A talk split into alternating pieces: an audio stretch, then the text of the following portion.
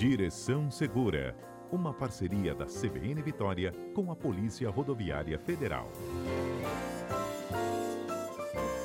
E quem já está conosco é o inspetor Wagner Mota. Inspetor, bom dia. Bom dia, Patrícia.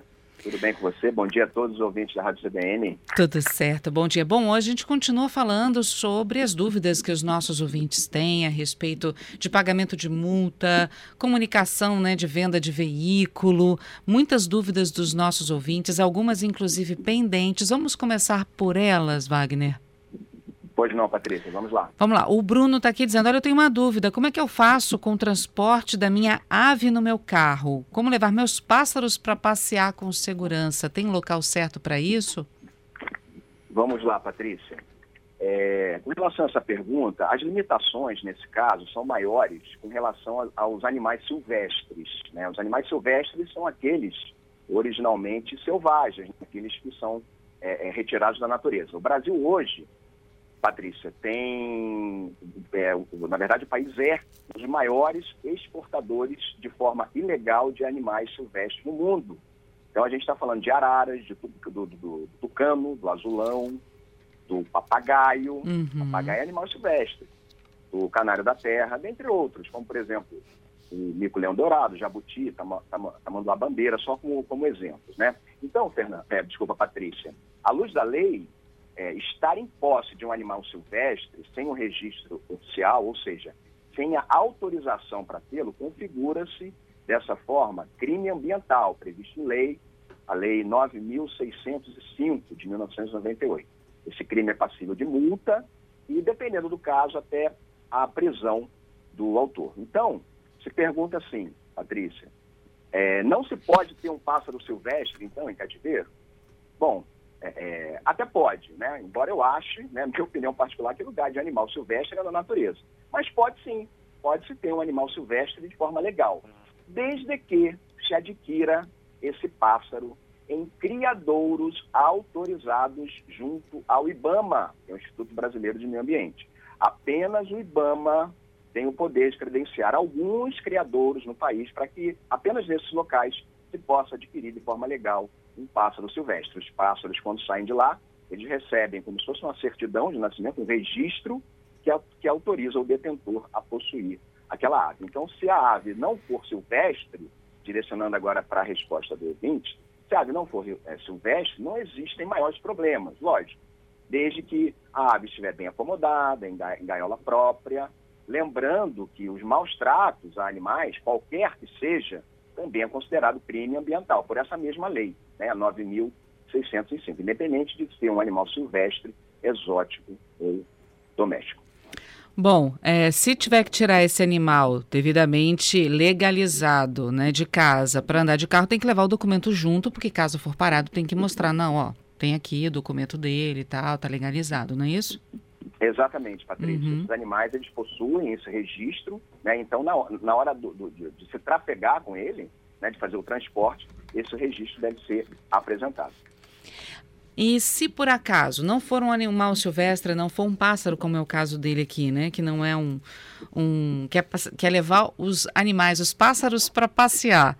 É, coloca dentro do carro de que forma? Porque existe transportador para cão, para gato. No caso das aves, é uma gaiola. Como prender com segurança esses animais?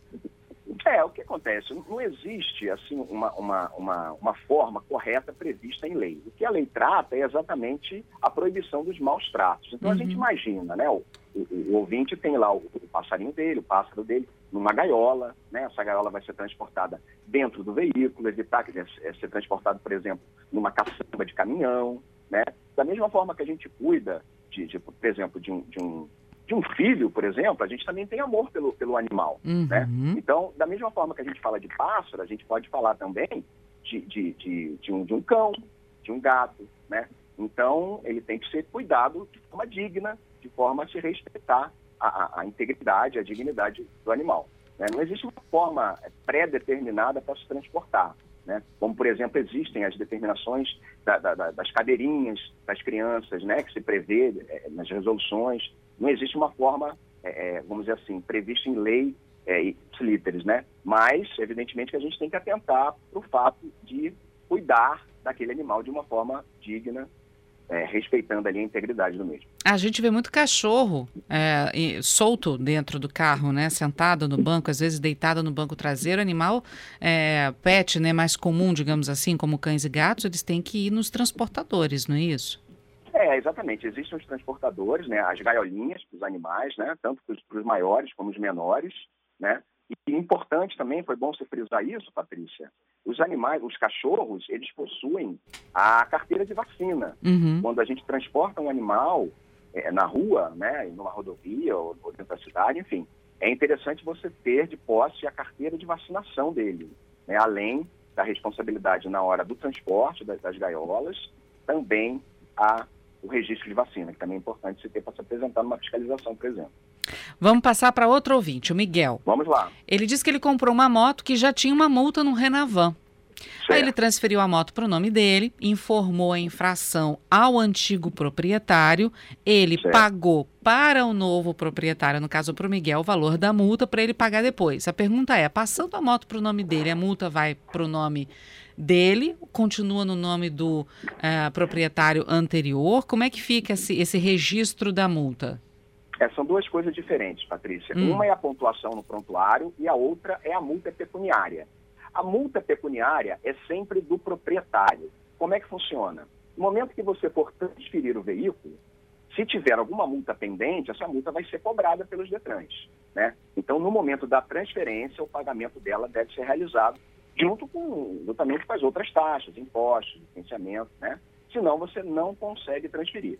Mas com relação à pontuação no, pronto, no prontuário do CNH, a responsabilidade legal pela infração será sempre daquele que era o proprietário do veículo na ocasião do flagrante. Então, se o veículo foi flagrado em alguma irregularidade e só depois foi vendido, né, aquela notificação foi registrada ou no prontuário do condutor, se esse foi flagrado, ali uma notificação com abordagem, né? Uhum. E essa, se essa notificação for própria do condutor, ou então do proprietário do veículo, na ocasião da infração, na ocasião da infração. Né? Se o veículo foi vendido posteriormente, a multa vai com ele. Né? No entanto, a pontuação fica no prontuário ou do condutor na ocasião da infração ou do proprietário na ocasião da infração. A pontuação não migra com a transferência. Entendi. É, como ele ainda vai passar a moto para o nome dele, certo. então vai ficar no nome do antigo. Se você me permite um comentário, Patrícia, Por eu favor. Que, que, que, que, o ouvinte ele, ele não fez da forma correta, pelo menos foi esse o meu entendimento, porque se ele ainda está nesse, nesse momento de, ah, quando, quando eu transferir, então eu não estou afirmando, mas eu estou entendendo que não foi feito da, da forma correta, porque não, nós temos 30 dias para fazer a transferência. Né? Então, não sei se de repente não foi colocada a data, aí o que acontece? Foi identificada uma multa, o proprietário anterior depositou o valor pecuniário, o valor da multa, né, para fazer o pagamento. Então, é interessante também respeitar o prazo dos 30 dias, até porque o artigo 233 prevê multa no caso de atraso de transferência. Né? Uhum. Né? Passou 30 dias, foi flagrado, além da notificação que ele tiver ali no, no, ato praticado, ele também será multado por não ter transferido o veículo no prazo de 30 dias. Então, é, é interessante ficar alerta com relação a isso aí também. E ele está dizendo que ainda é uma advertência. A advertência ainda está como autuação, não se converteu em multa ainda. Mas que o antigo Bom, dono já deu dinheiro para ele fazer o pagamento quando a multa chegar. É, vamos lá, a questão da advertência. São multas leves ou médias, né? E, e você pode faz, fazer essa solicitação para que a multa pecuniária seja convertida em advertência.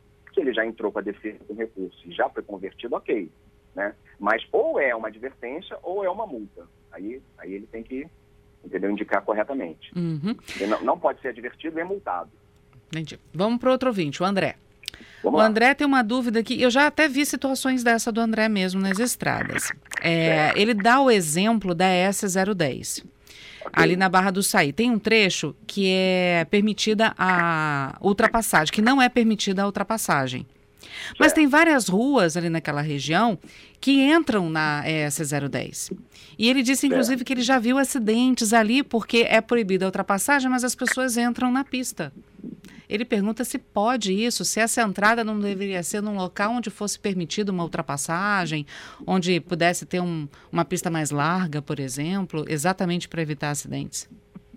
Patrícia, o que eu entendi é que ele está dizendo que num local de ultrapassagem permitida existem ruas que cruzam perpendicularmente, perpendicularmente essa S010. Uhum. Tá, isso aí. Né? Certo, vamos lá. Que cruzam e que entram também na rodovia, né? Eu acho que a dúvida dele aqui é porque às vezes é proibido você estar tá numa determinada velocidade, mas alguém entra na pista, não necessariamente uma ultrapassagem, mas alguém entra na pista junto com você. Certo. Vamos lá, Patrícia. Ó, o artigo 33, que é um artigo que aborda, um dos, um dos artigos, na verdade, que abordam as normas de circulação e conduta, ele diz assim, ó, que o condutor não poderá efetuar ultrapassagem nas interseções e suas proximidades. Né? Então, esses locais, eles deverão ser dotados de sinalização de proibido ultrapassar. Confesso, Patrícia, que eu não conheço esse local na S010. Mas se de fato for um, for um local de cruzamento, de interseção, e não houver ali uma sinalização de proibido ultrapassar, houve algum erro de análise por parte da engenharia de tráfego. Por quê? Segundo, além disso, segundo o artigo 202, inciso 2, é, ele diz que é, ultrapassar outro veículo em interseções é, é infração gravíssima passível de multa. Então, em local de interseções, assim como em pontes, né? Enfim, existem alguns locais que o código prevê como infração de trânsito. E nas interseções, nos cruzamentos, não é, não é diferente. Uhum. Então, o artigo 202, inciso 2, ultrapassar veículo em interseções, infração gravíssima, passível de multa. Se a sinalização não está de acordo, a única coisa que eu posso dizer é que houve uma, um, um erro de análise por parte do engenheiro de tráfego que ali não pintou faixa, não colocou sinalização vertical indicando como local de proibido ultrapassar. Temos mas, aqui. Na verdade, hum. só, só, finalizando, só, só para concluir, Patrícia, é bem intuitivo isso que eu vou lhe dizer, mas é bom para a gente dar uma contextualizada. Um local onde haja trânsito de veículos, vamos dizer assim, perpendiculares, né, transversais ao fluxo da via, é um local que seria muito perigoso e temeroso, né, enfim, é, é, se pudéssemos executar a ultrapassagem nesse local. Você imagina, de repente, né, você faz a ultrapassagem, de repente você é surpreendido com um veículo vindo nessa faixa que você está usando para ultrapassar, né, como permitida, mas é uma faixa de contramão, né, que você está uhum. utilizando só para fazer ultrapassagem, de repente sai um veículo dessa via vicinal e pega a sua mão e dá de cara com você. Você é surpreendido e acidente na certa, a receita é infalível. Né? Então é algo, é algo bem intuitivo, né, que em local de cruzamento não pode ter uma sinalização de permitido ultrapassar.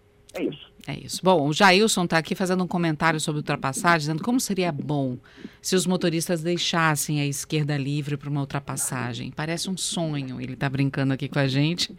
É o, é o sonho de todo policial, de todo agente de segurança de trânsito, né? É, Patrícia, mas veja bem, é, tem que ver qual é o ânimo do nosso ouvinte para que a pista da esquerda esteja livre. Hum. Se ele vier dentro da velocidade da via, ótimo, sem problemas. O problema é que tem alguns motoristas que usam a pista da esquerda para a pista da esquerda, a pista da esquerda para desenvolver velocidades assim bem acima do que a via permite, né? Legalmente. Então, que ele utilize a faixa da esquerda, né? A pista não, melhor dizendo, a faixa da esquerda, é, é, de forma responsável, é, assim, responsável e educada. Isso que é importante. Verdade. Aí sim é um sonho. Senão pode virar um pesadelo. É verdade. Olha, o Joel está aqui dizendo aqui, olha, o comunicado de venda do carro pode ser feito no cartório? Não, não. Isso aí, Patrícia, foi um, foi um comentário que a gente fez semana passada, foi até a Fernanda que estava, né? Uhum. É, é, o que que acontece? Não, o comunicado de venda não é no cartório. Vamos, vamos lá. É, é, quando vendemos um veículo, a necessidade de reconhecimento em cartório por autenticidade das assinaturas, né, é porque quando se vai transferir o veículo junto ao Detran, o órgão executivo de trânsito, o Detran, exige, exige para esse procedimento, além da, da, da, documentação básica de comprador e vendedor, o CRV, que é o Certificado de Registro Veicular, é, com autenticação por, é, é, por, por, por, vamos dizer assim, por, é, é, é oh meu Deus, fugiu a palavra, quando a assinatura é, é bate é, corretamente com a assinatura do proprietário. Por autenticidade de assinaturas. Autenticidade, tá. Uhum. Autenticidade de assinaturas. Você tem que ir ao cartório para fazer o reconhecimento de autenticidade de assinaturas. Por quê? Por dois motivos. Primeiro, o novo proprietário, o comprador, ele vai levar ao Detran a documentação básica e esse recibo de compra e venda autenticado, datado, todo preenchido. Tem que estar assinado pelo comprador e vendedor, autenticado por autenticidade né, no cartório, para que o Detran faça a transferência, senão eles não fazem. É, esse é o papel do novo proprietário, do comprador. Já a questão da comunicação de venda, que foi citada aqui semana passada, é o seguinte: ela também é feita junto ao Detran, pelo ex-proprietário, ou seja, o vendedor do veículo. É importante que fique claro isso. Né? Um dos documentos exigidos pelo Detran para fazer essa comunicação de venda é a cópia, cópia, não a original. A original foi o comprador que utilizou para fazer a transferência para o nome dele. Mas a cópia autenticada desse mesmo documento, né, a cópia autenticada desse mesmo documento, é, em cartório, né, esse, esse recibo de compra e venda, ela é utilizada para fazer a comunicação de venda pelo vendedor, pelo ex-proprietário. Mas não é necessário, não é necessário que esse vendedor faça a comunicação de venda imediatamente após a venda. Porque o comprador, pelo artigo 233, ele tem 30 dias para fazer essa transferência, conforme o Código de Trânsito Brasileiro. Então, a dica, Patrícia, que a gente dá é a seguinte: faz a venda, né? E aí monitora se essa venda, se o, se o novo proprietário, se o comprador já transferiu, né? Então, uma semana vai lá no site do Detran, coloca a placa e o Renavan, verifica se ainda está no nome dele. Ainda está. Com 15 dias, olha, se começar a chegar próximo aos 30 dias, aí você pega esse CRV, esse, esse, esse recibo de compra e venda autenticado e vai ao Detran fazer a comunicação de venda. Por quê? A partir dos 30 dias, se esse comprador, a gente compra, a gente vende o carro, Patrícia, a maioria das vezes a gente não sabe para quem a gente está vendendo. Né? A gente anuncia num site né, de compra e venda e a maioria das vezes a gente não sabe para quem a gente está vendendo. Então, se esse, se esse novo proprietário não fizer a transferência nos 30 dias, aí sim, quando estiver chegando próximo dos 30 dias, você pega esse CRV, essa cópia autenticada, leva ao Detran, né? A documentação básica está no site do Detran do Espírito Santo, ou de qualquer Detran do Brasil, leva e faz a comunicação de venda para o antigo proprietário ficar é, imune, entre aspas, vamos dizer assim, de qualquer infração que o novo proprietário cometa. Então, a, a, a comunicação de venda, ela serve para isso, para uhum. caso o novo proprietário não, não faça a transferência no prazo. Uma dica, Patrícia, uma dica muito importante. Não vendam veículo de boca. Não vendam veículo sem executar corretamente o procedimento junto ao Detran. Ao vender um veículo, façam tudo como manda o figurino. Existem vários casos, no núcleo de multas a gente recebe várias, várias defesas de recursos que citam isso. Não, mas o veículo não era mais meu, recebi a multa. Mas por quê? Porque não fez o procedimento correto. Percam a venda, mas não tenham uma dor de cabeça daqui a um mês, dois meses, um ano, que seja. O procedimento qual é? Ao vender um veículo, faça tudo como manda o figurino. Preencha o documento, uhum. coloquem a data, porque se você coloca a data, o novo proprietário vai ter a partir daquela data os 30 dias. Se você não colocar a data, ele, ele pode fazer no momento que ele quiser, ao bel prazer dele. Então preencham tudo de forma correta.